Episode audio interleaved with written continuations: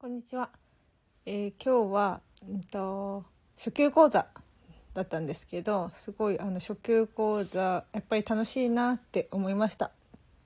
あの木村流星さんに教わった初級講座をもとに自分で考えて作った講座なんですけど、やっぱりなんかね、あの私伝えるのあのすごい好きなんだなと思って。まあ、自分で上手だなと言いたいところですけどそれはもうねあかよこさんありがとうございます。えー今日はえっ、とあ今日初級講座っていうのはねエニアグラムの初級講座をして終わったところです。で初級講座エニアグラムの初級講座は何をするのかというと、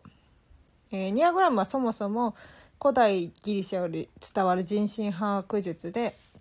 まあ、9つのタイプを理解するんですけどそれだとやっぱりね最初難しいっていうところで3つの大きなタイプ分けをします。でそのタイプを雰囲気別に分けて、えー、と特徴をお伝えするっていう講座なんですけどこれのすごいところはあリリー様ありがとうございます。こんにちは。今日はね初級講座をしたのでその時のちょっと話をしてます。で初級講座はうんとその3つのキャラクター分けみたいのをするんですよ。で雰囲気別にねえこんな風に違うよっていうのをお伝えしてあタイプ4なんですね そうなんですねなのでタイプ4の方だととね個性が大事っていうところがありますけど、まあ、うちの娘もね4と5を持って4と5とか5と4かちょっとこうねどっちが強いかはまだね考え中なんですけどでそうそう初級講座ではえっ、と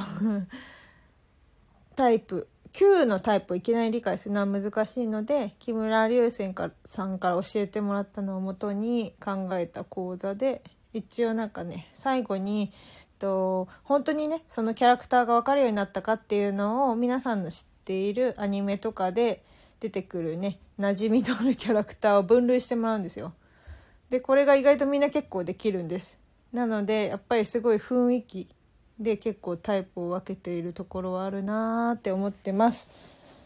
で、えっ、と今日はと前ねクラブハウスでエニアグラムのタイプ別にダイエットっていう視点でお話ししてほしいって言われたことがあってでそれでまあ自分なりに考えてみたんですよねそれぞれのダイエットどういうダイエットがいいのかというかどういう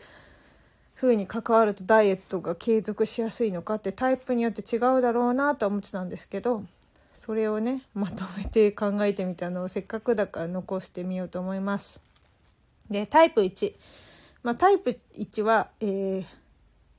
完璧主義の方っていうところなんですけど、まあ、完璧主義で結構自分で決断するとで継続できるっていう特徴があります。あ、さくらさんありがとうございます。今日はえっ、とね、エニアグラムとダイエットを関連付けてお話ししてます。で、タイプ1は、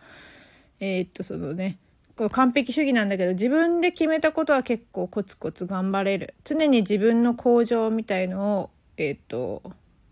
向上にお金を使いたいところがあるんですよね。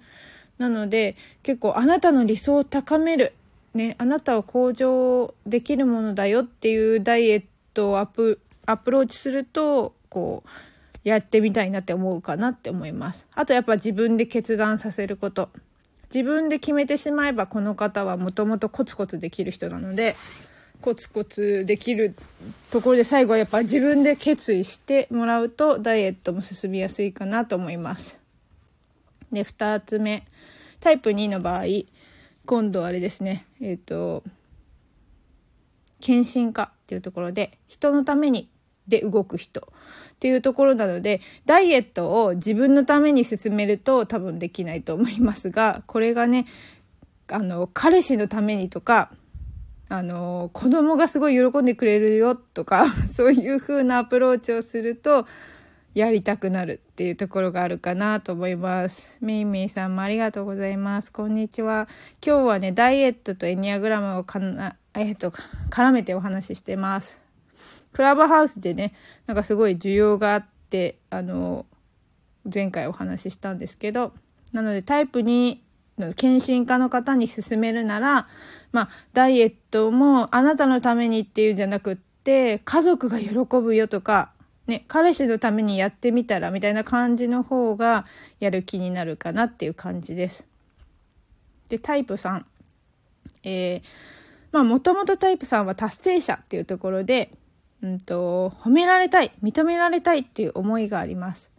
で、割と実際に、えっ、ー、とね、容姿をきれいにされている方もすごく多いタイプっていうところで、まあ自分の良くなるイメージっていうのをしっかり抱かせるところが大事かなと思います。で、結構、これがいいと思ったら結構即決してくれる決断も早いので、まあその自分がこうなる、もうより美しくなるっていうところで、そういうふうにこうね、あなたもっと綺麗になるよみたいな感じで、えっと、決意させると、ダイエットもできるかなって思いますね。もともとね、容姿にすごい、あの、タイプ3の人は結構気気遣ってる方多いですね。で、タイプ4。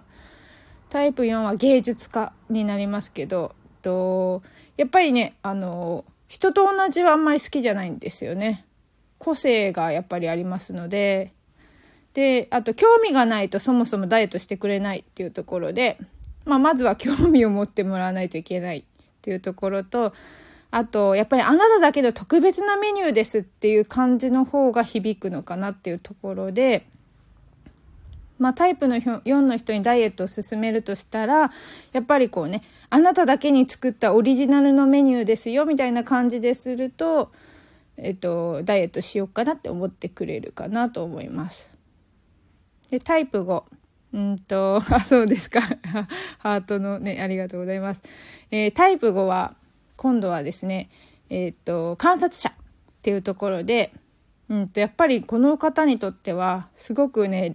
論理的にやっぱ説明しなきゃいけないっていうところで、ダイエットをするってなっても、やっぱりすぐには決断はできないかなっていうとこで。で、自分で調べます。そのダイエットが本当に効果があるかとか、自分ですごい調べるので、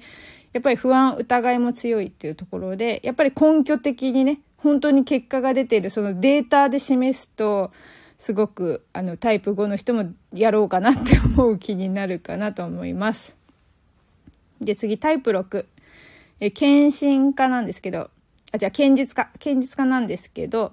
と、やっぱりチームをすごく大事にする人っていうところで、と、人間関係すごく大事にしてます。なので逆に言うと人間関係の輪を乱す人に対しては結構手厳しいとこもあるっていうところでやっぱりねチームでやるっていうのがいいんじゃないかなと思います。タイプ6の人はすごくこうねみんなでやると多分輪を乱せないっていうところもあると思うのでみんなとあのみんなと連帯責任じゃないですけど、そういう状況にした方がタイプ6の人は頑張れるかな。そのみんなの、みんなもこの輪を乱してはいけないっていうところで、ダイエットをみんな頑張ってるのに自分だけがサボるっていうのはなかなかできない人だと思いますので、やっぱみんなでっていうとこがヒントかなと思います。で、タイプ7は楽天家っていうところで、とやっぱり楽しくなきゃできないんですよね。で、この人は基本的には継続苦手です。なので、すごく、えっ、ー、と、継続苦手なので、楽しさをとにかく与えるっていうところと、ある意味、まあちょっとこう変化もあった方が続きやすいかもですね。飽き性なんですよ。なので、やっぱり楽しいっていうのとこう、あと、こう、軽いノリでやってくれるところもあるので、まあ重たく考えさせないのもコツだそうで、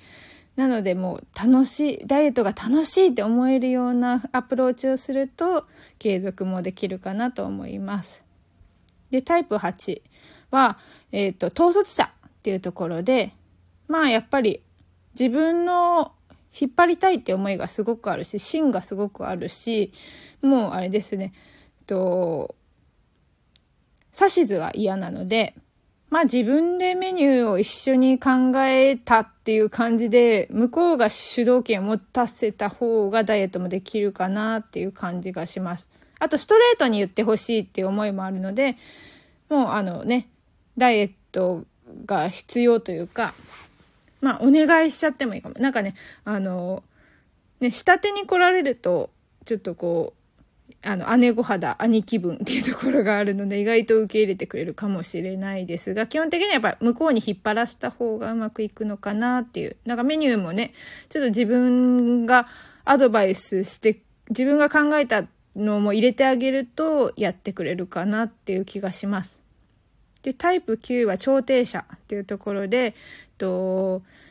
皆さんやってますっていうところが大きくて、結構周りのエネルギーを受信するっていうところもあるし、基本的にはもう優柔不断だし流されちゃうってとこもあるんですけど、推しに弱いっていうとこもあるので、